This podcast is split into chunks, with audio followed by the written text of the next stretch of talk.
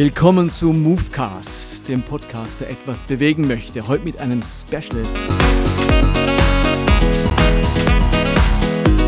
Denn ich habe zwei Gäste bei mir, die erster Hand mit Corona-Patienten zu tun haben. Und mir hat es so gut getan, mit ihnen zu sprechen, weil es nur was anderes ist, irgendwie in Facebook was drüber zu lesen oder in den Nachrichten, äh, sondern wirklich ungefiltert direkt von Ärzten oder Pflegern zu hören, wie erleben sie diese Krankheit, was macht das mit ihnen, welche Perspektive haben sie. Und insofern begrüße ich den Daniel Siegel und den Fred Freddy Krischke. Und vielleicht sagt ihr gleich am Anfang kurz was zu euch, ähm, wo ihr arbeitet, seit wann ihr arbeitet und welcher Funktion ihr dort arbeitet. Okay, ähm, also mein Name ist Frederik Krischke. Ähm, ich arbeite, wie Daniel auch, auf einer großen Intensivstation ähm, an, am Uniklinikum hier in Erlangen. Und ähm, unser klassisches Patientengut sind eigentlich operative Patienten, also es ist eine, eine operativ-anästhesiologische Intensivstation. Ansonsten bin ich verheiratet, habe zwei Kinder, lebe ganz normal, bin gläubiger Christ auch. Ja, das ist so mein Tätigkeitsbereich. Bin Intensivmedizin mache ich jetzt seit zwei Jahren etwa. Okay, und du, Daniel? Ja, also mein Name ist Daniel Siegel, ähm, 44 Jahre alt, auch verheiratet, drei Kinder, ähm, auch Christ. Ähm, und ich arbeite seit, im Januar werden es genau 20 Jahre hier am Uniklinikum, immer auf Intensivstationen ähm, als Fachkrankenpfleger für Anästhesie und Intensivpflege. Ähm, die ersten fünf Jahre auf einer internistischen Intensivstation und seit 15 Jahren auf der schon genannten operativen Intensivstation, wo wir hauptsächlich eigentlich Patienten betreuen, die nach einer OP äh, kritisch krank sind. Okay. Und da könnte man sicher viele spannende Geschichten hören. Wir wollen uns aber ganz bewusst um die, um, dis, um die Krankheit heute mal kümmern, die uns alle so beschäftigt, nämlich ums Thema Covid, Corona-Erkrankung. Seit wann seid ihr konkret in Berührung mit diesem Thema, mit diesem Krankheitsbild? Also ich kann mich noch gut erinnern, ähm, es war der 29.3. Weil ich bin bekennender Vollbartträger und ich wusste, ich muss auf Arbeit und die ersten Patienten kommen und ich musste diesen geliebten Vollbart abschneiden. Und das war, das hat mir schon wehgetan. Als Hintergrund, man okay. muss quasi, also Bart geht nicht, weil sonst die Masken nicht dicht sind. Ähm, und nachgucken konnte ich ganz einfach, weil ich meine Familie quasi im Bild reingeschickt habe als nacktes Gesicht und mit Maske. Ähm, das war der erste wirkliche Kontakt. Und das Besondere hier in Erlangen war damals, dass wir hier eigentlich keine Fallzahlen hatten, auch keine Patienten hier aus der Gegend. Und an diesem Tag kam der erste Patient aus ähm, Norditalien. Und das wusste man, das war kommuniziert und ich hatte Spätdienst. Und ähm, ja, seitdem haben wir eigentlich immer wieder, oder habe ich bis Mai rein äh, regelmäßig Kontakt gehabt mit dem Patienten. Im Sommer war fast nichts. Und jetzt äh, in der zweiten Welle seit drei Wochen wieder direkten Kontakt und auch vermehrt Kontakt mit mhm. solchen Patienten. Wie war es bei dir, Freddy? Seit wann bist du im Kontakt? Man kannte die Fallzahlen aus Italien, wusste, da sind 100 Ärzte und Pflege gestorben. Man hat natürlich Angst gehabt ne? und wusste, was kommt da auf uns zu? Kann man sich da wirklich schützen? Und ich hatte über, über Freunde dann sogar aus dem Wohnheim hier eine, eine, ein Zimmer geblockt wo in dem Fall, dass ich hätte wirklich zur Versorgung herangezogen wäre, auch zu Hause ausgezogen wäre. Das wäre im, im, ersten, also bei der ersten Welle gewesen, hätte ich, wäre ich zu Hause ausgezogen, um meine Familie zu schützen, ja. weil einfach es gar nicht sicher war, ob man sich im Krankenhaus effektiv schützen kann. Ja. Das ist heute anders. Ach, spannend, okay. Wie muss man sich diese Krankheit wirklich vorstellen? Was passiert da? Was erleben die Patienten? Wie geht es denen? Und erlebt ihr da jetzt auch einen Unterschied vom Frühjahr zum Spätherbst äh, jetzt hier. Also wie, wie müssen sich die Zuhörer jetzt diese Krankheit vorstellen? Von Leuten, die es täglich vor Augen haben, wie es denen geht und was mit denen gerade passiert. Okay. Ja, wir haben ja vorhin schon drüber geredet, dass wir auch eben das Thema Angst, wir wollen nicht so arg Angst machen. Ja, und dazu muss man natürlich erstmal sagen, dass wir die Endstrecke dieser Erkrankung sehen bei uns. Diese Krankheit, und das ist eigentlich so auch was Tückisches, hat einen hat ein extrem breites fällt, wie sie in Erscheinung tritt. Und man muss ganz ehrlich dazu sagen, dass ein, ein, großer Anteil der Patienten zum Teil gar nicht merkt, dass sie krank sind. Das sind die sogenannten asymptomatischen Träger. Das ist ein durchaus relevanter Prozentsatz, die praktisch gar nichts merken. Die haben vielleicht mal einen kratzigen Hals oder so und fertig. Ja, das war's für die. Dann gibt es eine relativ ausgeprägte Gruppe, von Menschen, die haben so ein bisschen Fieber, denen geht es nicht gut. Das, was man so sagt, ist ja bloß eine Grippe. Ja? Mhm. So grippale Infekt, der sich vielleicht ein bisschen länger hinzieht, vielleicht ein bisschen mehr Fieber. Was man jetzt so als, wenn man ein bisschen älter wird, nicht mehr so ganz intensiv hat, wie es bei den Kindern. Und ähm, wenn man sich diese Erkrankung genau anschaut, dann verläuft die, dann gibt es da sogenannte drei Phasen der Erkrankung. Also das, was wir als erstes beschrieben haben, das ist so der normale grippale Infekt, der das ist die sogenannte Phase 1. Und ein Teil von diesen Patienten geht dann in diese Phase 2 über. Das ist so, ja, wo das dann eben, man sagt dann die pulmonale Phase, also das, wo sich diese Erkrankung auf die Lunge bezieht. Ich muss versuchen, ein paar die Fachbegriffe rauszugeben. Pulmo ist die, die Lunge. Also diese Erkrankung tritt praktisch von den oberen Atemwegen nach unten über und da merken die meisten Menschen, dass ihnen beim Schnaufen halt, dass sich die Luft ein bisschen wegbleibt. Und auch aus dieser Phase erholt sich ein relevanter Anteil der Patienten spontan. Das heißt, man, die erste Phase grippaler Infektsymptome, ganz viele, dabei bleibt's. Genau. Und da sind wieder fit und das war's und sie dachten vielleicht, sie hatten nur eine Erkältung. Genau. Und ein Teil davon hat aber dann das mit der, mit der Lunge, Atembeschwerden, aber auch dann ist es wieder gelaufen. Die müssen nicht an die Beatmungsmaschine oder genau, so. die okay. müssen, die müssen nicht. Manche von denen müssen an, ähm, ins Krankenhaus. Die müssen vielleicht mal brauchen auch mal ein bisschen Sauerstoff im Extremfall. Mhm.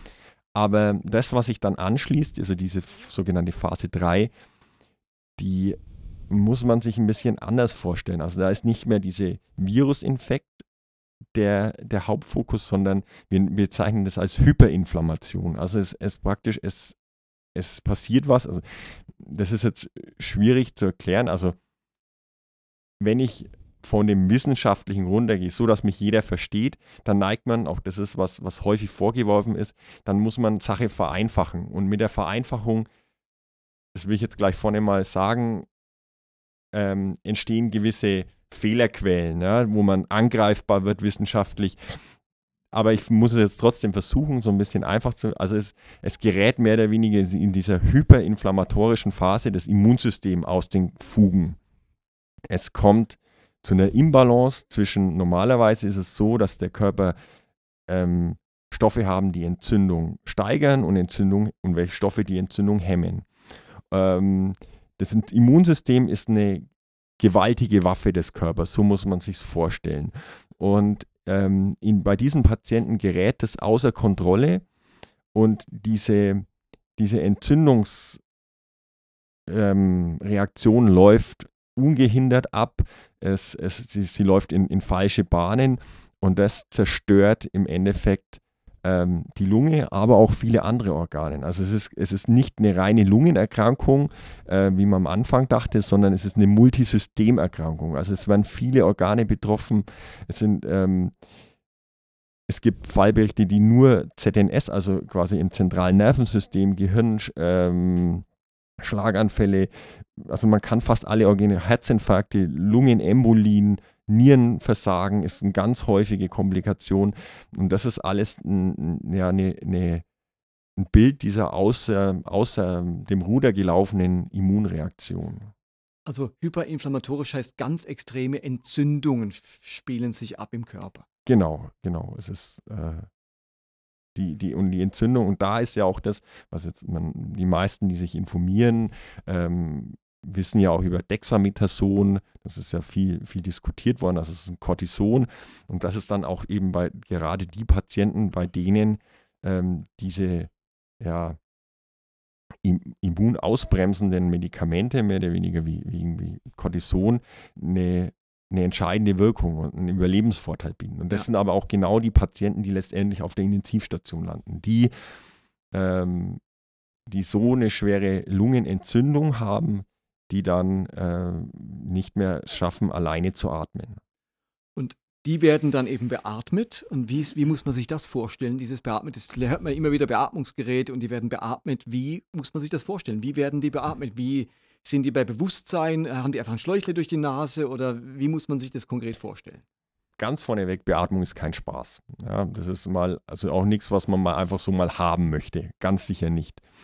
Ähm, grundsätzlich wird, ist es erst einmal dazu erforderlich, dass man einen Beatmungsschlauch einlegt, der in der Regel über den Mund durch die Stimmbänder in die Luftröhre liegt. Jeder, der sich mal verschluckt hat, der weiß, dass es der Körper nicht gerne hat, wenn er irgendeinen Schlauch im oder irgend, auch nur ein Teilchen in der Luftröhre hat. Da muss man ganz furchtbar würgen und husten, um das ähm, zu unterdrücken. Bekommt man dafür eine, eine Narkoseeinleitung. Im, Im Endeffekt dann legen wir, also assistiert, das ist immer eine Teamarbeit aus Arzt und äh, Intensivpflege, so einen Beatmungsschlauch ein und dann wird erstmal der Patient kontrolliert beatmet. Das, ne, das ist praktisch, da stellt man am Beatmungsgerät den Druck ein und dann pumpt dieses Gerät ähm, Luft in die Lungen. Und die sind also dann narkotisiert, die kriegen nichts davon mit, am, wenn sie beatmet werden. Ganz am Anfang, ja. Aber dieser Weg vom Beatmen, also mit dem Einführen des Schlauchs beginnt der Weg weg vom Beatmungsgerät. Und dieser Weg vom Beatmungsgerät, das ist der eigentliche Leidensweg dieser Patienten. Jetzt ist es nämlich so, dass wenn man, das hat man früher gemacht, die Patienten einfach tief sediert, also die haben im Endeffekt eine Vollnarkose gekriegt und hat die künstlich beatmet. Darunter baut dann aber das Zwerchfell ab. Die Patienten werden immer schwächer und können irgendwann gar nicht mehr selber atmen. Das heißt, wir wollen das gar nicht oder, oder es ist mit einer hohen Sterblichkeit äh, verbunden, wenn man sowas macht. Und deswegen müssen, sollen die Patienten möglichst wach sein dabei, sollen möglichst selbst atmen. Und da geht jetzt eben der Kampf los. Ne? Also der eigentliche. Sicher haben die viele auch gehört, dass wir die Patienten in Bauchlage bringen dazu. Das sind, da geht es um bessere Verteilung von, von Durchblutung und Belüftung. Das ist alles sehr, ja. sehr medizinisch ähm, in dieser Bauchlage zu schlafen und beatmet zu werden, das braucht viel Sedierung, aber die, wenn sie dann in Rückenlage sind, sollen sie wieder wacher werden. Also es ist so ein Hin und Her, wie viel kann, hält der Patient aus, wie viel können wir ihm zumuten. Ähm, ja, das ist so ein. Das heißt, kann der Patient sich während der Beatmung irgendwie äußern im Sinne von irgendwie klopfen, sagen, es ist mir ganz unwohl oder ist der so sediert, dass er eigentlich nicht richtig bei Bewusstsein ist? Also wie muss man sich das vorstellen? Ja, ich gebe jetzt mal an, an Daniel Ja, genau. Weiter, Daniel, sagst du was dazu, als der das jeden Tag als Pflege erlebt? Also in der Anfangsphase ist es tatsächlich so, dass die Patienten sich nicht äußern können, die so eine Art ähm, Vollnarkosezustand sind. Äh, und wenn man jetzt speziell auf Corona-Patienten schaut, dann ist diese Phase deutlich länger. Also früher ist es so, dass man, also bei anderen Patienten ist, hat es sich einfach bewährt, recht schnell in die Phase zu kommen, wo Patienten mitmachen können, wo sie einen Großteil selber atmen am Beatmungsgerät äh, und dadurch auch deutlich wacher sind, husten können, sich ein bisschen äußern können und einfach stressfrei gehalten werden, will ich mal so sagen, bis zu einem gewissen Maße. Das geht bei den Corona-Patienten heute nicht, weil die deutlich instabiler sind. Das heißt, jede, jegliche Manipulation, sei es bloß Umdrehen von Bauchlage in Rückenlage oder Absaugen, wirft die für ein bis zwei Stunden zurück. Das heißt, wir brauchen Unmengen an, an Narkosemittel aktuell, was auch im Frühjahr ein Problem war, dass die knapp wurden und auch jetzt wieder ein Problem ist. Das liegt daran, dass die Patienten sehr speziell sind. Und das merken wir auch von der Pflege her. Das heißt, die brauchen die drei- bis vierfache Dosis als ein normaler Patient. Und wenn man nur ein bisschen manipuliert, sind die plötzlich hellwach da drin. Das ist völlig Und haben den Schlauch da drin und sind haben hellwach? den Schlauch drin und, und, und, die los, wehren, oder, und wehren sich, genau. Das hängt wahrscheinlich mit dieser ähm, Beteiligung des äh, Gehirns an dieser Erkrankung zusammen. Das weiß man bis heute noch nicht, woran das liegt. Ähm, ist auf jeden Fall auffällig. Auffällig, auch aus pflegerischer Sicht. Dazu kommt noch, dass wir quasi, um das vielleicht mal ein bisschen aufzugreifen, was unseren Alltag betrifft, wir vermeiden natürlich sinnlos in diese Zimmer reinzugehen. Aus Selbstschutz und auch aus Material, also Ökonomie. Wenn ich jedes Mal mich umziehen muss, das ist eine riesen Materialschlacht. Und dadurch, dass die Medikamente so hochlaufen, laufen die mittlerweile alle doppelt und dreifach, damit man die Laufraten gering halten kann und nicht so oft ins Zimmer rein muss. Also neben der Herausforderung des Patienten an sich, der instabil ist, kommt es vor allen Dingen dazu, dass man ganz viel organisieren muss. Man muss sich absprechen, man muss schauen, wer geht mit wem ins Zimmer, ist immer jemand draußen, damit man quasi reagieren kann. Also das ist ein logistisch extremer Aufwand. Wir brauchen ungefähr, naja, 20 Prozent mehr Personal um die Patienten zu versorgen. Als sonstige beatmete Patienten. Als sonstige beatmete ja. Patienten. Das heißt, wir brauchen oh, Hilfskräfte und Co. Ja. Nochmal zurückzufragen, ich stelle mir das jetzt richtig grusig vor, wenn, wenn ich beatmet würde und das eben, wie du es schon gesagt hast, Fred, das ist ein furchtbarer Fremdkörper da drin, da wirkt man, da hustet man.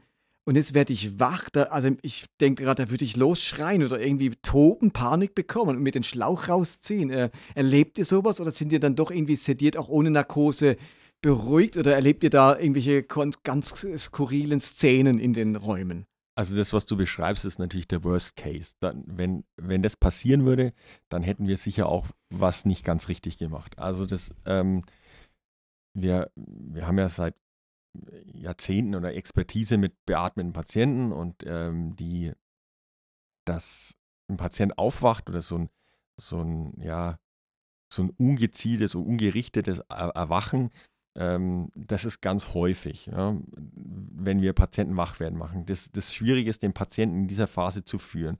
Also das spielt das eine, was du gesagt hast, einfach dieses Fremdkörpergefühl, ich bin wo, aber es zählt auch noch mehr rein, also diese ähm, es ist so, dass natürlich diese Narkosemedikamente auch eine gewisse, nicht ganz folgenlos bleibt. Also es ist meistens eben so, dass die Patienten eben nicht, nicht total klar aufwachen und denken, ach, wo bin ich hier äh, in einem Zimmer, ich kenne mich nicht aus, aber ich bin komplett klar, sondern es ist eher so, sie wachen auf, sie wissen nicht, wo sie sind, sie schauen sich um, Sie merken dieses Fremdkörper, sie haben vielleicht auch, auch Schmerzen. Ja? Das lässt sich von uns von außen, obwohl wir die Patienten versuchen gut abzuschirmen, was auch Schmerzmittel angeht. Aber ähm, die Orientierung ist eingeschränkt. Ne? Man hat vielleicht noch irgendwie ein Augencreme von der Bauchlage in, in den Augen oder, oder von, der, von der Pflege. Ähm, die Hände sind logischerweise in dieser Phase auch ähm, fixiert weil ein Griff und das, das Herausziehen des Tubus ein normaler Reflex wäre und der dann aber möglicherweise tödlich wäre in, dem, in der Phase. Also ähm, können die zwar ihre Hände leicht bewegen, aber sie können halt nicht so weit hochgreifen, als dass sie da irgendwas ändern können. Und das ist natürlich schon, wie du auch sagst, das, das ist schon eine, eine, grausige Vorstellung. Also es ja. ist jetzt nichts, was man haben will, ähm, lässt sich aber nicht hundertprozentig vermeiden. Ja, okay. Ich, ich glaube, also die Vorstellung von, von tief schlafen zu sofort wach, die gibt es einfach nicht. Das ist ein, ein Aufwachprozess und der geht bei den Patienten aufgrund der Nebenwirkungen, wie der Freddy gesagt hat, schon eher über Stunden und man ist wahrscheinlich immer so ein bisschen zwischen Schlaf und Wach. Also so ein Hallo wach gibt es nicht, dass okay. die jetzt sofort orientiert sind. Die wissen nicht, die, das ist eher ein unspezifisches Werden. Also die bewegen sich dann plötzlich oder ähm, greifen natürlich schon zu den Dingen, die sie oder wollen dahin greifen, was sie stört. Also so einen Beatmungsschlauch rausziehen gibt es immer wieder mal. Selten, aber es gibt es, wenn man halt im Prinzip nicht, ähm, wenn man glaubt, der Patient macht das nicht, macht die Hände nicht fest oder sowas. Das ist jetzt Corona-mäßig kein Problem in dem Sinn, weil wir da natürlich alles auf Sicherheit setzen. Also da, da gibt es keinen Patienten, der keine Hände fixiert hat oder ja. sowas. Ne? Und wenn ich jetzt so einen Patient sprechen würde, der jetzt da vielleicht kurz, vor der, kurz davor ist, entlassen zu werden, würde der sagen, oh, das war der absolute Horror hier oder haben die das dann doch am Ende gar nicht so mitbekommen? Und also hat sich für die Patienten am Schluss so grausam angefühlt, wie wir es jetzt gerade schildern? Oder mir geht es ja auch so nach einer OP. Ähm, da wacht man auf und das erzählt mir die Schwester, sie haben da äh, ganz wild rumgemacht und ich weiß gar nichts mehr davon. Geht es denen auch so, dass also man eher nicht diese schlimme Erinnerung hat an die ganze Geschichte? Genau, die, die meisten können sich an viele Dinge nicht erinnern. Okay. Und selbst in Phasen, wenn sie wach sind und auch nicht mehr an der Beatmung sind und durcheinander sind, wir nennen das postoperatives Delir oder so ein Deliriumzustand, ja. ähm, das, die wissen davon nichts mehr. Die wissen nicht mehr, was die verrück verrückte Sachen gemacht haben. okay. ähm, und die wenigsten haben gesagt, das war gruselig. Also muss man schon sagen, dass die meisten eigentlich sagen, vielleicht macht das unterbewusst was mit Schlafstörungen hinterher und sowas, das gibt es immer wieder. Ähm, aber so ganz bewusst Dinge mitbekommen und sich daran erinnern, das ist eher selten. Also, weil, weil das Gehirn eben auch nicht, ähm, nicht so funktioniert, wie, wie es beim normalen Menschen. Das muss man sich eher so, äh, weiß nicht, ein Teil der Zuhörer wird sicher mal ähm, zu tief ins Glas geguckt haben ne, und mal wissen, wie es ist, wenn man ein bisschen über seine Verhältnisse getrunken hat. Und ähm, da kommt ja auch irgendwann der Punkt, wo man, sagen wir mal, sagt, ja, ich weiß noch, was gestern Abend war, aber so ganz jedes Detail fehlt mir. Und das ist noch ein bisschen ausgeprägter. Ne? Ja.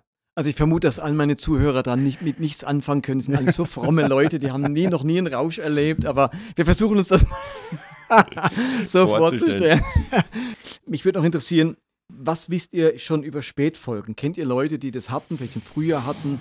Wie sieht es jetzt bei denen heute aus? Ich habe auch ein ganz paar konkrete Beispiele. Also ich kenne zwei, ähm, die mir jetzt so spontan einfallen.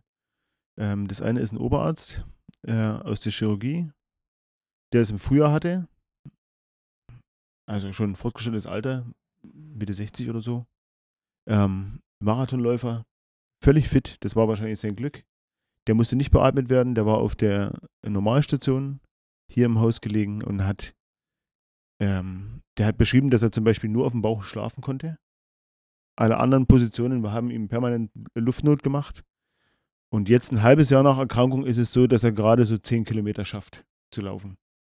Ähm, obwohl er vorher mehrere Marathons in einem Jahr gelaufen ist. Also der war wirklich extrem fit. Äh, genaueres, wie es ihm sonst so geht, weiß ich nicht, aber das war jetzt so, was bei mir hängen geblieben ist. Und eine Kollegin. Das heißt, ähm, er nicht einfach, er schafft die 10 Kilometer nicht nur, weil er jetzt so lang vielleicht nicht mehr trainiert hat, sondern weil der, die Lungenkapazität nicht mehr so ist wie vorher. Vermutlich. Ja. Genau. Also er schafft es quasi, den hat es jetzt ja kein halbes Jahr komplett aus dem Rennen genommen, dass er nicht mehr trainiert hätte. Das ist sicherlich auch ein Effekt dabei. Ja. Aber er schafft es einfach leistungsmäßig nicht. Mhm. Und die, die Kollegin bei mir auf Station, die hat sich nicht bei uns angesteckt, sondern im privaten Umfeld. Das ist vielleicht acht Wochen her. Auch Anfang 50, eigentlich fit, jeden Tag 15 Kilometer mit dem Rennrad auf Arbeit gefahren. Ähm, die ist jetzt in der Wiedereingliederung, das heißt, die schafft aktuell vier Stunden zu arbeiten. Sie beschreibt quasi, dass sie ein, zweimal am Tag völliges Ohrensausen bekommt, was sie nicht, also völlig willkürlich, das geht wieder weg, macht aber Angst. Äh, sie beschreibt in, immer noch einen brennenden Schmerz auf der linken Brustseite im Brustkorb. Ähm, und auch die schafft, sagt, also momentan schafft sie quasi vier Stunden Arbeit mit ziemlich viel Konzentrationsstörungen ähm, und ähm, eine Stunde am Tag locker spazieren gehen. Mehr geht nicht. Aber man muss wahrscheinlich auch sagen, das sind eher die Ausnahmen. Nicht so, dass, also man trifft die Spätfolgen an, aber man muss nicht denken, jeder, der Corona hat, hat massive Spätfolgen. Und ihr habt wahrscheinlich auch genug, wo man denkt, die sind wieder wie früher. Ich glaube schon. Also wie der Freddy gesagt hat, die quasi nicht in diese Phase kommen, pulmonal oder ähm, Entzündungsreaktion aus dem Fugen geraten. Ich glaube, dass die wahrscheinlich ganz normal, wie nach einer Grippe vielleicht, ein bisschen schlapp noch, aber an sich oder auch gar nichts, wie, wie es der Freddy schon gesagt hat. Ja. Überhaupt nichts, keine Krankheitssymptome. Kann man da Zahlen nennen oder ist das wieder, geht man so wieder in Spekulation, wenn man, wenn man sagt, wie viele Leute sind wirklich so in der dritten, wie landen in der dritten Phase von den Infizierten? Oder ist das eine, eine Dunkelziffer, die man gar nicht so sagen kann, ähm, weil man eben nicht weiß, wie viele wirklich infiziert sind? Die, also die, diese Zahl kennt man schon. Ähm, Allerdings müsste ich jetzt auch, also ich müsste jetzt raten, aber es ist der niedrige Prozentsatz. Also wir sind da wahrscheinlich im Bereich von 5%.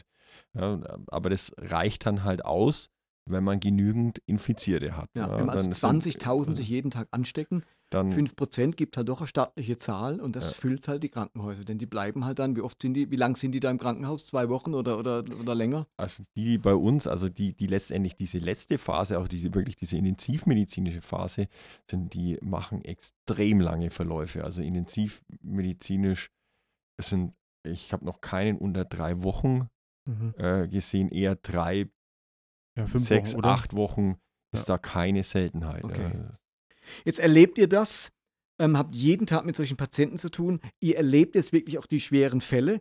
Ihr erlebt es nicht die, wo daheim ein bisschen Husten oder, oder Halskratzen haben.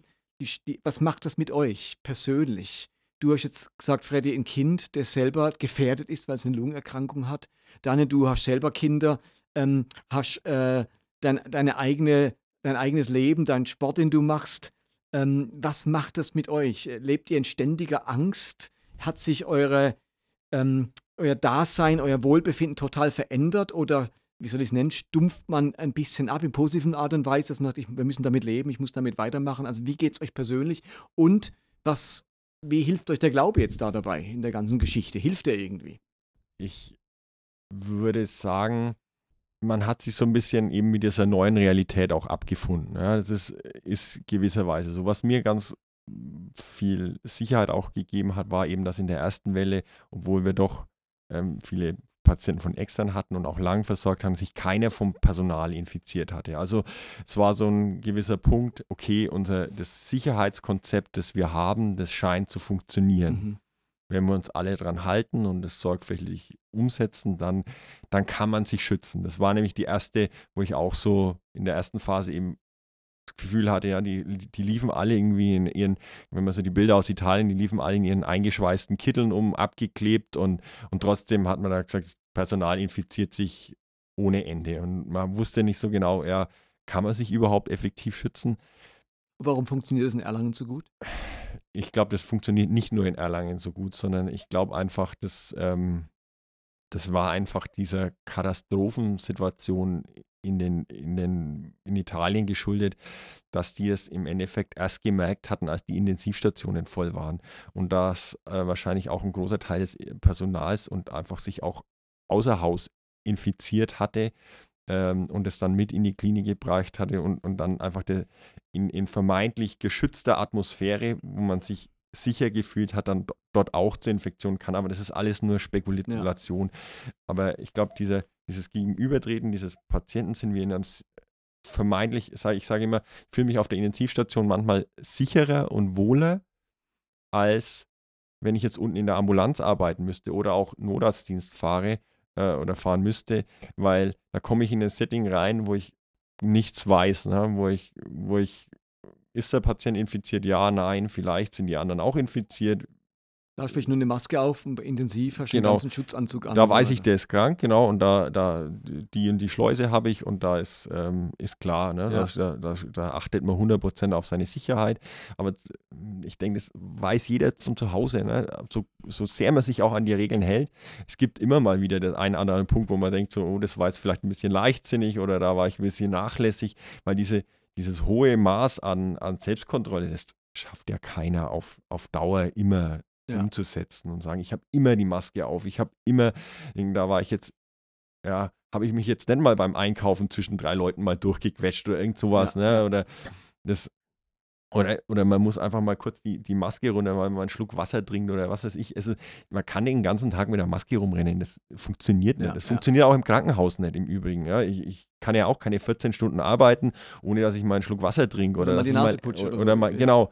Aber eben nochmal zum Angstlevel zurück. Wie viel Angst macht euch das jetzt? Die Bevölkerung hat zum Teil unglaubliche Angst. Andere sagen, ach, alles harmlos. Jetzt seid ihr vor Ort, erlebt das. Was macht's mit euch? Also im Frühjahr, bevor der erste Patient kam, war mir mulmig. Man muss wissen, ich bin jetzt kein ängstlicher Mensch generell. Also, ja. weißt du, mein, ich habe eine relativ positive Sicht der Dinge äh, aufs Leben und auch wahrscheinlich risikofreudiger als manch anderer Mensch. Ähm, was mir jetzt zugutekommt, würde ich sagen, aber da war es mir tatsächlich komisch, aus den gleichen Gründen, was der Freddy schon gesagt hat. Tausende infiziert, mehrere gestorben aus dem medizinischen Personal. Das hat einem schon Angst gemacht.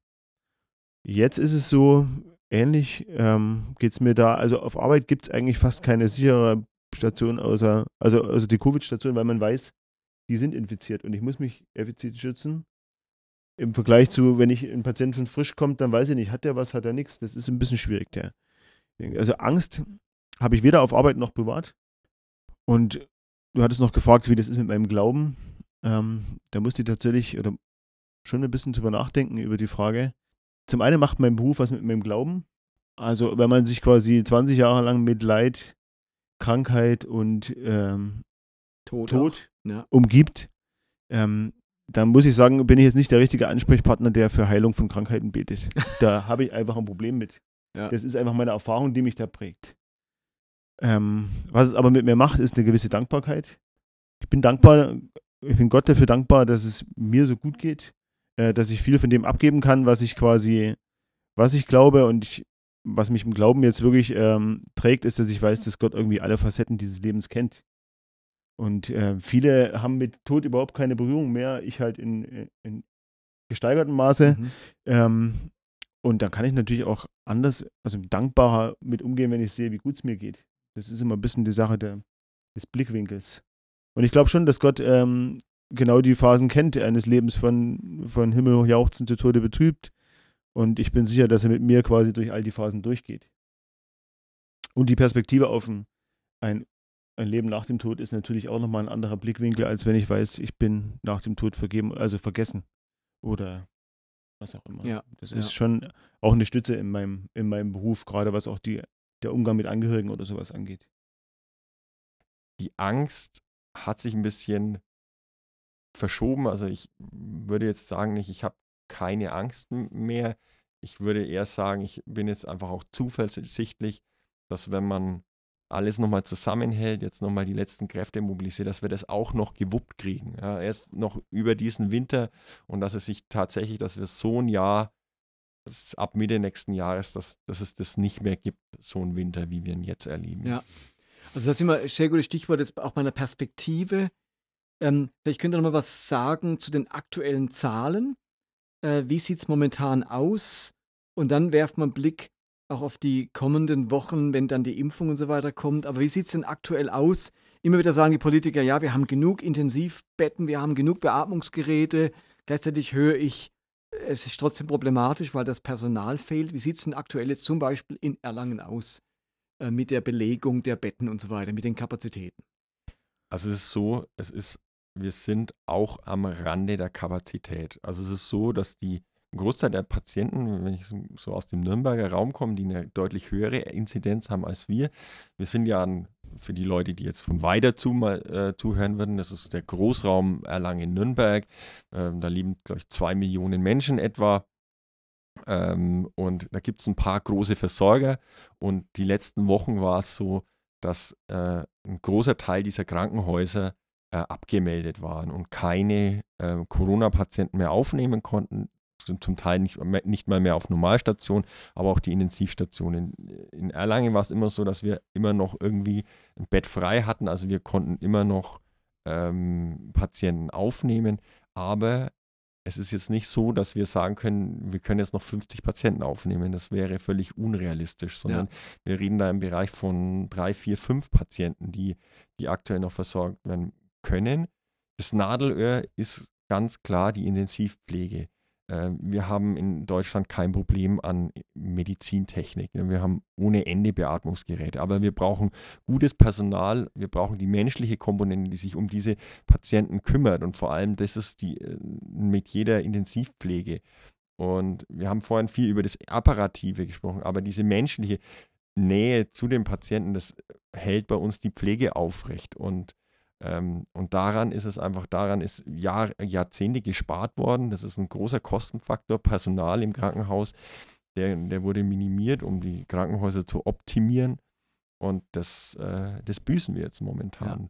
Und es ist so auch, dass wir formal jetzt, das wird ja häufig auch ja, von den Corona-Leugnern oder Skeptikern oder wie man sie auch immer nennt, vorgeworfen, dass, dass die Zahl der Intensivbetten kleiner geworden sind. Und da möchte ich einfach, was mir wichtig ist, nochmal darauf hinweisen, äh, oder gleich geblieben ist, Entschuldigung, dass die, dass etwa die gleiche Belegung, ähm, das ganz wichtig ist, dass wir einen Teil unserer Patienten, die wir normal versorgen, jetzt gar nicht mehr versorgen können, weil diese OPs zum Teil gar nicht mehr stattfinden. Und bei uns ist es halt so, es sind Patienten, die von großen Tumoroperationen kommen. Es ist jetzt auch nicht so, dass man einen Krebspatienten einfach sagen können, ach weißt du was, lass dich doch einfach nächstes Jahr im Sommer operieren, wenn wir das mit dem Corona gekriegt haben. Dann ist der Krebs zu weit fortgeschritten, dann ist er vielleicht tot, der Patient. Ja. Oder in einem inoperablen Zustand. Patienten, die am Herzen operiert werden müssen, die, die, die springen jetzt auch nicht, die sagen, okay, dann mache ich jetzt nochmal schön äh, ein bisschen Pause und lass mal meine Herzklappe nächsten Sommer operieren. Das sind alles Patienten, die wir versorgen müssen.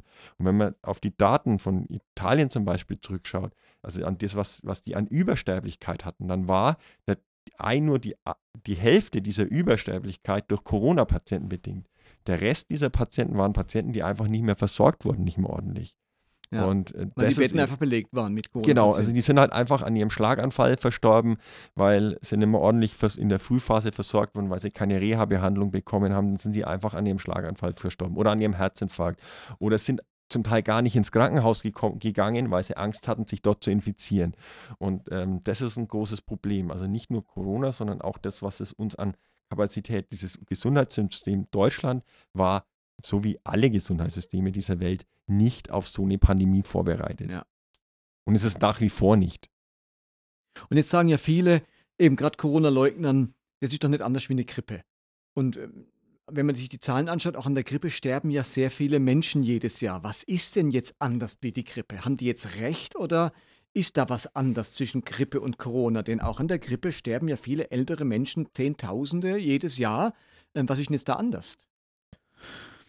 Also, ich habe ja fünf Jahre auf äh, dieser Station gearbeitet, wo Grippepatienten hinkommen. In den fünf Jahren habe ich vielleicht vier gesehen. Das waren junge Menschen, die Beatmung brauchten. Ähm, und ich habe in den 15 Jahren auf der operativen Intensivstation vielleicht mal zwei Patienten gesehen, die wegen die operiert wurden, eine Grippe hatten und zu uns kommen mussten oder weil die internistische Station voll war. Jetzt ist es tatsächlich so, dass wir momentan mehr als 40 Prozent meiner operativen Stationen mit nicht operativen Patienten, also Corona-Patienten belegt haben, plus alle internistischen Intensivstationen zu sind, voll sind. Ähm, ich glaube, dass der Unterschied ist, also ich hatte selber 2019 trotz Impfung eine richtige Influenza nachgewiesen. Ich war zwei Wochen platt gelegen, ich lag nur im Bett, ich hatte vier, fünf Tage hohes Fieber. Aber ich hatte zu keinem Zeitpunkt das Gefühl, ich muss ins Krankenhaus. Ich war platt, ich wusste, ich habe viel geschlafen. Ich glaube, der Hauptunterschied ist heute, dass die Leute tatsächlich Todesangst haben, weil sie Atemnot haben. Atemnot ist eine ganz, ja. ganz essentielle äh, beängstigende Situation. Und ich glaube, das ist der Hauptunterschied. Und deswegen kommen auch viele alte Patienten, die vielleicht zu Grippezeiten gar nicht in die Klinik gekommen wären. Die sind einfach, äh, wie auch immer, ich weiß es nicht, ist Spekulation, aber ich glaube, wenn man Atemnot hat, kommt man in die Klinik. Ähm, und das macht die Kliniken heute so voll, weil dieses Symptom Atemnot einfach so beängstigend ist. Da rufen die Leute den Notarzt.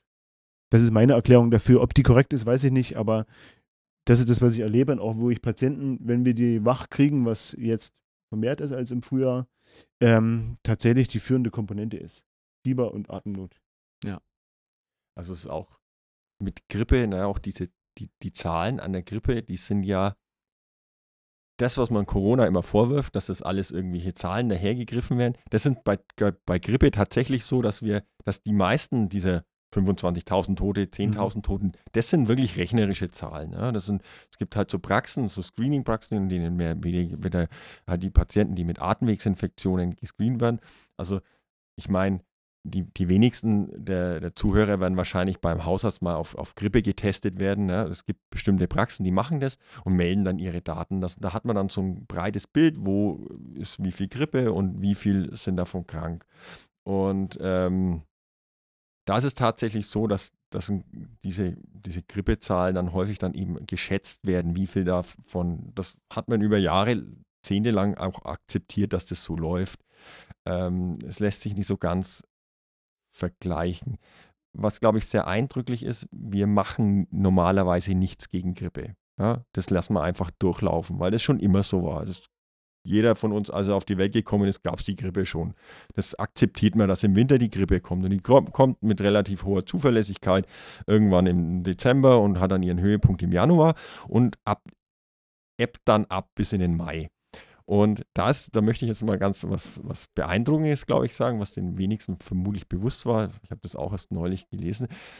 Wenn man sich die jetzt mit dem Lockdown im, im, im Frühjahr bei uns angeguckt hat, die tatsächlichen Grippezahlen, dann war es so, dass mit dem Eintreten des harten Lockdowns nach zehn Tagen in Deutschland praktisch keine Grippepatienten mehr gab. Die war weg, die Grippe. Corona hält sich. Also diese Maßnahmen, die wir gegen Corona ergreifen, die wirken noch um Vielfaches effektiver in, gegen die Grippe. In Australien ist es so, die haben ihre Grippeepidemie im Sommer immer, also wenn bei uns ja, immer genau, im August sowas. Winter, ja. mhm. ähm, die hatten, glaube ich, die hatten dann auch einen relativ harten Lockdown. Die hatten in, im letzten Jahr, also im, im Jahr in dieser Grippesaison, glaube ich, in ganz Australien 18 nachgewiesene Grippefälle. Also man merkt, wenn es nur so eine Grippe wäre, dann hätten wir das schon längst im Griff, das Ding. Aber es ist nicht so. Es ist keine normale Grippe. Es ist irgendwas anderes. Es ist viel infektiöser und das, das, das Spektrum an, an Erkrankungen ist viel, viel breiter und viel, viel abgefahrener. Ja. Das heißt aber im Umkehrschluss, wenn wir in Zukunft im Winter uns daran gewöhnen würden, mit Maske rumzulaufen, Abstand zu halten, dann hätten wir also viel weniger Grippeproblematik wie in den letzten Jahren. Also das merkt man auch jetzt schon, dass die Erkältungskrankheiten viel weniger auftreten, mhm. weil Leute natürlich jetzt viel mehr Hygienemaßnahmen treffen. Es hat also eine positive Auswirkung nicht nur bei Corona, sondern bei allen anderen ansteckenden Krankheiten, logischerweise. Und vielleicht wird es auch salonfähig. Ich meine, von Asiaten weiß man ja, dass die das regelmäßig seit Jahren rennen, die mit Masken rum, wenn sie selber infiziert sind oder wenn sie sich nicht anstecken wollen. Bei uns kam das immer so ein bisschen schräg vor, äh, übervorsichtig. Ich glaube, jetzt könnte das äh, zum gewohnten Bild werden, dass sobald es kühler wird, Leute anfangen mit Maske rumzulaufen, was fände ich eigentlich eine positive Nebenwirkung wäre und äh, uns deutlich das Gesundheitssystem auch entlasten würde.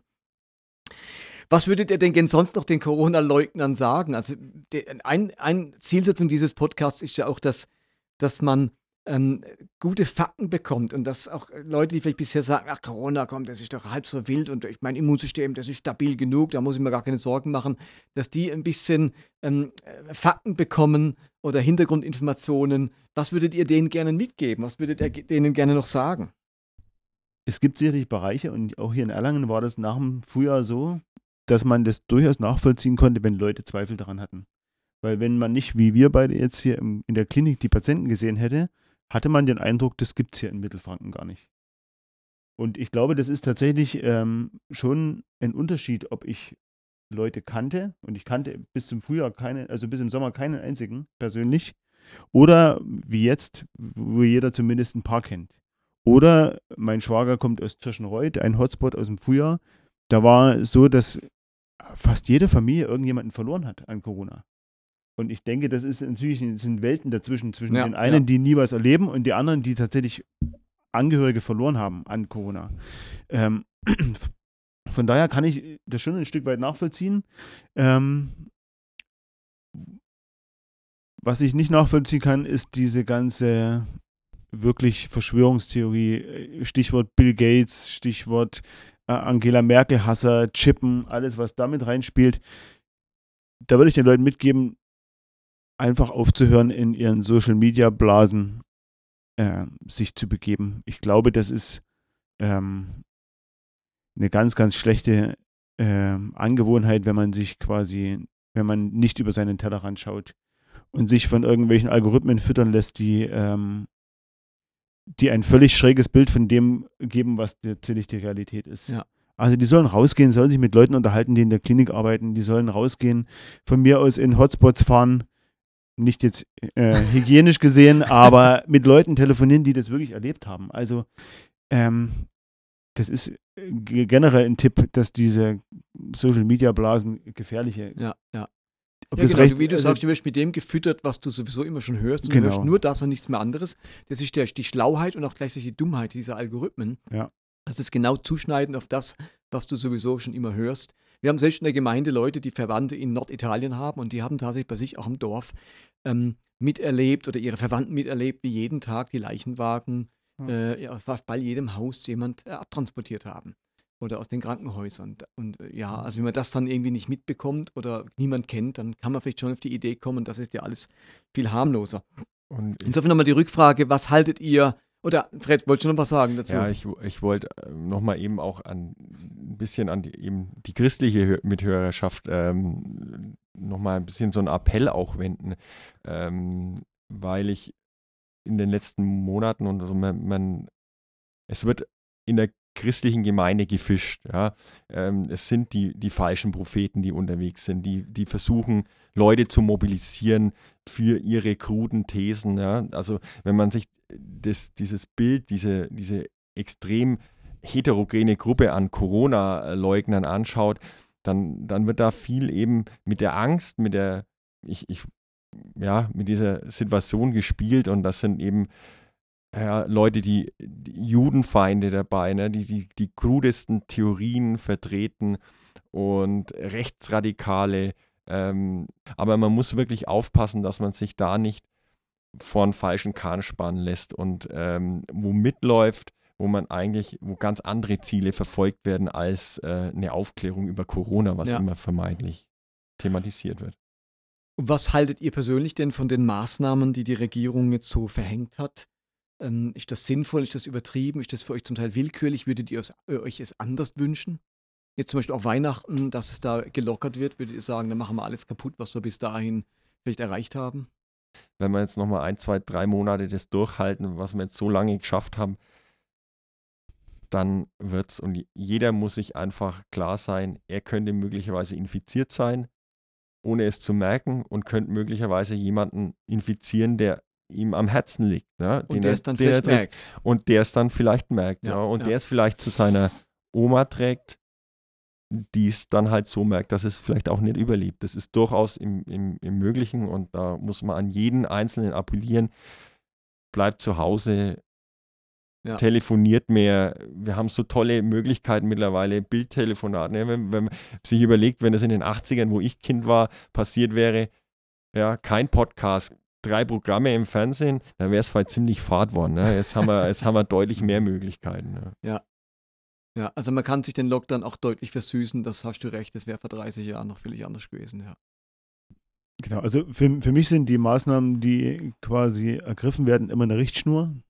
Also ich habe kein Problem, mich daran zu halten tatsächlich. Und das ist für mich auch, dann kann ich auch begründen, wo manch anderer vielleicht wieder vorsichtiger ist, sage ich, okay, aber es ist wirklich so erlaubt. Und dann lass es mit Hirn und Verstand das umsetzen und nicht mit Angst und Panik. Ja, also ich kann nicht alles unterschreiben. Ich hatte auch Phasen, wo ich mit der Kommunikation nicht klar kam. Der, der, unser Ministerpräsident, der Herr Söder, hat, glaube ich, im August irgendwas von äh, zweiter Welle und Corona Schockwelle gesprochen und so. Das war mir zu dem Zeitpunkt ernsthaft ein bisschen drüber. Ähm, obwohl er ja im Endeffekt ein bisschen recht hatte, muss man schon auch sagen. Aber ich finde, wenn's, wenn man Leute alle mitnehmen will, dann müsste man das Ganze auch wirklich äh, positiv formulieren und ähm, ja, genau. Das ist, denke ich, der, der Punkt. Manchmal waren mir die, die Aufklärungen zu oberflächlich und die, ähm, die Vokabeln zu krass. Okay, ja. Zumindest gerade in der Sommerphase. Jetzt glaube ich, ist es auch nicht hilfreich, wenn man von Schockwelle oder sowas spricht. Aber wenn man wirklich das, das Wir-Gefühl appelliert und sagt, jawohl, ähm, mit Vernunft und, und Herz da durchzugehen. Ja. Ich hatte den Eindruck, dass es Merkel auch im, im, bei der ersten Welle sehr gut gelungen ist, ja. Leute mitzunehmen, so ein Wir-Gefühl herzustellen.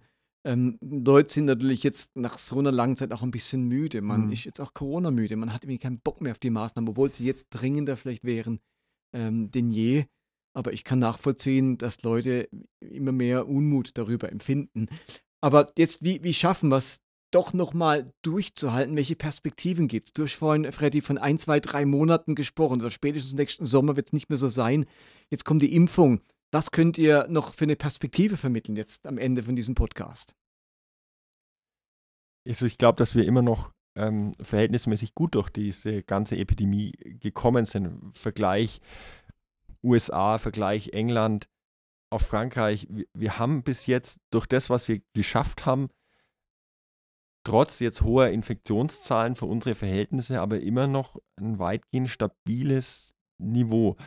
Und wenn man es einfach eben noch, noch, ja, jetzt haben wir es schon so lange durchgehalten, ja, und jetzt, jetzt sich das irgendwie kaputt zu machen über Weihnachten, ähm, ich, ich denke, wie gesagt, die, die Impfstoffe sind fast fertig.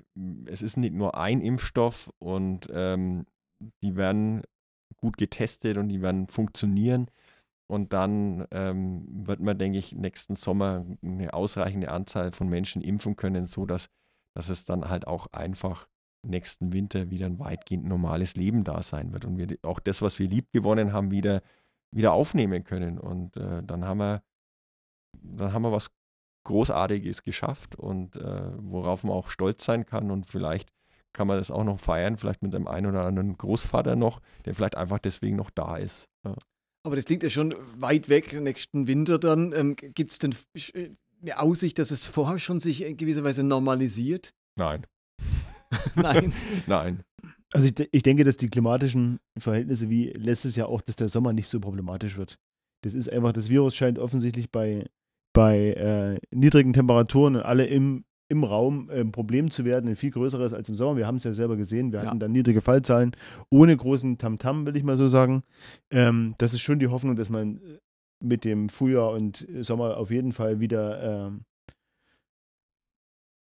unbeschwerter durchgehen kann, will ich mal so sagen, als jetzt was mir noch persönlich ganz wichtig ist, dass man äh, sich auch bewusst macht, dass wir jetzt unsere Patienten, ne, weil, äh, weil du von deinem Opa gesprochen hast, also unsere Patienten sind nicht der Opa und die Oma, sondern unsere Patienten sind, äh, die jetzt bei, bei mir liegen auf Station, sind alle unter 70. Und zwar irgendwo zwischen Mitte 50 und Ende 60. Also das sind keine Menschen, die, die jetzt bloß äh, ein, zwei Jahre vorher sterben als üblich, sondern das sind tatsächlich Menschen, die eigentlich noch einen Großteil ihres Lebens vor sich haben nehme ich die Rente, die sie sich verdient haben und so weiter. Das ist alles, das ist schon auch eine tragische Nummer. Ähm, Thema Impfung. Ähm, das ist interessant. Ich habe, als so die ersten Impfgeschichten aufkamen, habe ich natürlich viele meiner Kollegen auch gefragt, würdest du dich impfen lassen? Und im September waren es tatsächlich so, dass viele gesagt haben, nee, nee, das, die erste Welle auf keinen Fall. Jetzt ist ja noch gar nicht klar, wer jetzt so die ersten Impfstoffe kriegt. Wahrscheinlich sind es sogar wir. Ähm, jetzt habe ich die letzten Tage gefragt, nachdem wir wieder präsent Patienten haben, viele, viele Patienten in der Klinik haben, ähm, da ist fast keiner mehr dabei, sagt, nee, er wird es nicht machen. Jetzt kommt natürlich noch zugute, dass ab heute die Engländer anfangen zu impfen. Das heißt, wir haben eine riesengroße äh, Vorsprung, wo Vor äh, Plattform quasi, wo man sieht, ob es auch funktioniert ja. und ob es irgendwas Schlimmes macht. Aber, und das ist auch der Unterschied zum Frühjahr, dass man im Frühjahr, auch ich dachte, naja, dann kriege ich das Corona halt. Ich bin noch nicht so alt, ich bin Mitte 40, ich bin nicht vorerkrankt. Ähm, jetzt möchte ich das tatsächlich nicht mehr haben. Nach ja. den Erkenntnissen des, des letzten halben Jahres kenne ich keinen mehr, der sagt, äh, nehmen wir es halt alle mit und machen das auf natürliche Weise, da ist keiner mehr dabei. Ja, ähm, absolut. das Gespräch hatte ich mit meiner Frau und dann haben wir gedacht, ach, das wäre schon cool, vielleicht haben wir es ja schon gehabt und äh, oder jetzt einfach mal durchmachen und dann ist es weg. Aber erstens mal gibt es keine Immunität und ich will diese Krankheit nicht haben. Ja, und ich wünsche es auch keinem und ähm, das ist, glaube ich, eine klare Message. Was heißt, es gibt keine Immunität, also nicht sicher, dass wenn man es hatte, dass man sich wieder bekommt. Ja, also das ist, das ist schon nachgewiesen, aber das ist nichts, das ist nichts Corona-spezifisches. Das ist bei ganz vielen äh, Viruserkrankungen so, dass eine Infektion nicht eine zwingende Immunität hinterlässt. Ne? Das kennt man bei, eben bei vielen auch der Kinderkrankheiten, dass man die dann von dem Wildtyp, dass man den durchaus zweimal haben kann. Und dass auch eine Impfung auf das erste Mal keine 100 Prozent, das kennt jeder von den Kinderimpfungen. Ne? Die muss man dreimal mhm. impfen, dass es voll wirkt. Ja, nach dem ersten Mal ist es halt nur bei 90 Prozent. Ähm, das ist was ganz Normales und ähm, ja. wenn man einmal Grippe gehabt hätte oder dann ist man auch nicht immun, dann muss man sich trotzdem weiter gegen Grippe impfen lassen. Genau, also da hängt es darum, dass dieser Virus mutiert. Auch das ah, okay, kann bei ja. Corona auch passieren. Ähm, aber die, also die, die, die Impfung an sich ähm, deckt halt momentan den uns bekannten Erreger ab hoffen wir, dass wir das in den Griff kriegen, bevor er relevant mutiert. Sagen ja. wir es mal so. Dann wird es laufen wie bei der Grippe, dass man halt dann jedes Jahr einen neuen Impfstoff produzieren muss. Aber es gibt ja auch neue Methoden, einen Impfstoff herzustellen, äh, wo bisher noch nicht so war. Es gibt ja auch die Hoffnung, dass man vielleicht äh, bessere oder schnellere Art und Weise Impfstoffe herstellen kann, als es vielleicht jetzt bei der Grippe Deutlich schneller. Die, die Entwicklung der Impfstoffe ist über die letzten 20 Jahre oder die letzten 40, 50 Jahre immer schneller geworden. Also das ist jetzt, dass man die, die, die, die die Angst, dass da jetzt irgendwas auf den Markt geblasen wird, was, was äh, nicht ausreichend getestet wird. Natürlich ist es schneller getestet als jetzt ein Impfstoff, der zehn Jahre lang erprobt wird, aber es wird momentan auch wahnsinnig viel äh, Druck aufgebaut, auch auf die, ähm, auf die Behörden. Ne? Da, da bleibt so ein Antrag auf die Zulassung von Medikamenten nicht erst einmal vier Wochen im Posteingang liegen, ja, sondern da, da, da ruft quasi schon drei Tage vorher einer an, an, da kommt der Antrag und dann bearbeiten alle momentan, also da, es ziehen alle am gleichen einen Strang, ja. dass es, das wird, so ein Impfstoff werden wir wahrscheinlich nie wieder erleben, der so schnell äh, aber auch die, die Phasen durchlaufen, dass die Phasen gleichzeitig laufen, das, das, sowas gibt es normal nicht. Man schließt die eine Phase ab, dann kommt die nächste und da liefen ja mehrere Phasen parallel, um die unterschiedlichen Sachen zu testen und das, ähm, aber die haben trotzdem die Erfordernisse, die ein normaler Impfstoff, also normal langsamer Impfstoff auch gebraucht hätte, auch durchlaufen. Das ja, es ist so nicht so eine Husch-Husch-Aktion, man weiß gar nicht genau, äh, was die Nebenwirkungen sind, sondern er hat die gleichen ähm, Anforderungen durchlaufen. Es ist vor allem das Zulassungsverfahren schneller gelaufen. Ähm, aber das ist genauso gründlich getestet wie andere Impfstoffe. Genau, man, man sieht es ja jetzt auch, äh, die, die, berechtigte Kritik. Die Engländer haben das relativ zügig durchgewunken. Die sagen zwar auch, sie haben es äh, gründlich geprüft und sind da halt schon mit dem Hersteller früher in Kontakt getreten und äh, vielleicht stimmt es auch, aber möglicherweise ist das halt auch ein bisschen politisches Kalkül. Ich finde es ganz vernünftig, dass es in Europa momentan noch nicht durchlaufen und die Anforderungen der europäischen Arzneimittel ähm, ist halt einfach hoch. Ja. Und dafür müssen wir uns vielleicht noch ein, zwei Wochen gedulden. Aber das geht alles zu unserer Sicherheit und deswegen ist es vernünftig. Und, äh Daniel, hast du noch was? Also, ich würde mich jetzt dann auch, wenn ich, sobald das Angebot da war, würde ich mich sofort impfen lassen. Ja. Also, weil ich das auch. auch allen empfehlen, sich impfen Würde ich auch empfehlen und ähm, auch meine Frau hat am Anfang gesagt, um Gottes Willen würde sie nicht machen. Gewisse aus, aus einer Unwissenheit raus, auch so diesem Thema zu schnell durchgewunken, was man halt so hört. Ähm, aber ich habe gesagt, äh, du glaubst doch, also ich bin fest davon überzeugt, dass die Nebenwirkungen, so hoch sie denn irgendwie denn sein würden, immer noch viel geringer sind als die Risiken, die die Corona-Infektion mit sich bringt, mit sich bringt für uns. Und das ist ja bei allen Impfungen so. Und für mich ist Impfung in erster Linie auch ein sozialer Akt und nicht nur mein persönlicher Schutz, sondern umso mehr sie impfen lassen, umso schneller ist das Ding im Griff. Ähm, aber das ist übrig, also übrigens bei allen Impfungen so. Impfungen ist in erster Linie ein sozialer Akt und kein persönlicher Akt. Und deswegen ist es so wichtig und deswegen bin ich auch fest überzeugt davon, ein, ich bin ein Impfbefürworter, nicht nur weil ich ein Kind der DDR bin, wo das quasi ja keine Wahl gab. Ja, da, da wurde das einfach durchgedrückt. Ja. ja absolut. Ähm, kann ich mich nur zu 100% anschließen. Meine Kinder sind geimpft, ähm, ich bin geimpft komplett durch und äh, für mich ist es auch keine Frage, dass ich mich impfen lasse. Nur, es, äh, nur so macht Impfung Sinn. Ja? Impfung ist nicht für mich, sondern das Gleiche ist es, wie es Masken tragen nicht mhm. für mich ist, das trage ich für euch da draußen. Das ist eigentlich ein schönes Schlusswort, äh, mhm. diesen sozialen Aspekt, das Miteinander. Insofern danke ich euch, dass ihr euch die Zeit genommen habt, um äh, dass wir miteinander ein bisschen aufklären können zu diesem Thematik, wo so viel hin und her geht und man alles Mögliche äh, drüber liest. Ähm, und ich wünsche uns allen, dass wir tatsächlich durch die Impfung, durch das gemeinsame Einhalten der vernünftigen Regeln äh, weiterhin gut durch diese Krise kommen und äh, also wirklich wenige Menschen sterben und wir viele, auch gerade unsere Großeltern, noch lange bei uns haben werden. Äh, genau. Insofern danke für euer Kommen, für eure Zeit und euch bei der Arbeit ganz viel Bewahrung und Schutz. Und das war Movecast für heute. Wir hören uns das nächste Mal.